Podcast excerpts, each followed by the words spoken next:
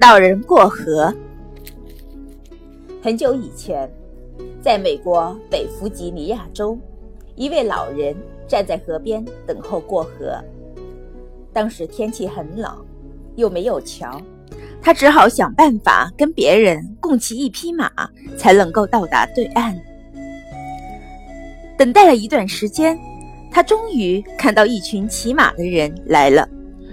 他让第一个通过，然后第二个、第三个、第四个，以及第五个也顺利通过，最后仅剩下一个骑马的人呢。他来的时候，老人看看他，并说：“先生，你能不能让我跟你一起骑马过河呢？”骑马的人不加思索地说：“当然可以，请上来吧。”过河之后，老人就滑到地面站好。离去之前，这位骑马的人说：“先生，我注意到你让所有其他骑马的人通过，而没有要求他们。但是当我来到你面前时，你立刻要求我一起骑马。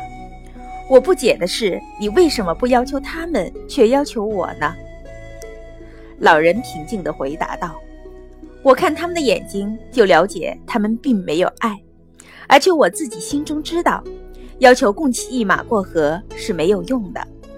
可是我一看到你的眼神，我看到同情、爱与乐于帮助，我知道你会愿意让我跟你一起骑马过河。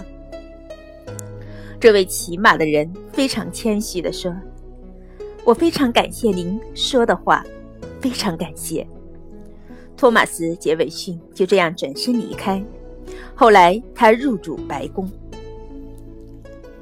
有的人曾经说过：“我们的眼睛是灵魂之窗。”在这个特殊的故事里，老人很正确的阅读他们。如果你是最后一位骑士，老人会不会请求你跟他共同骑马过河？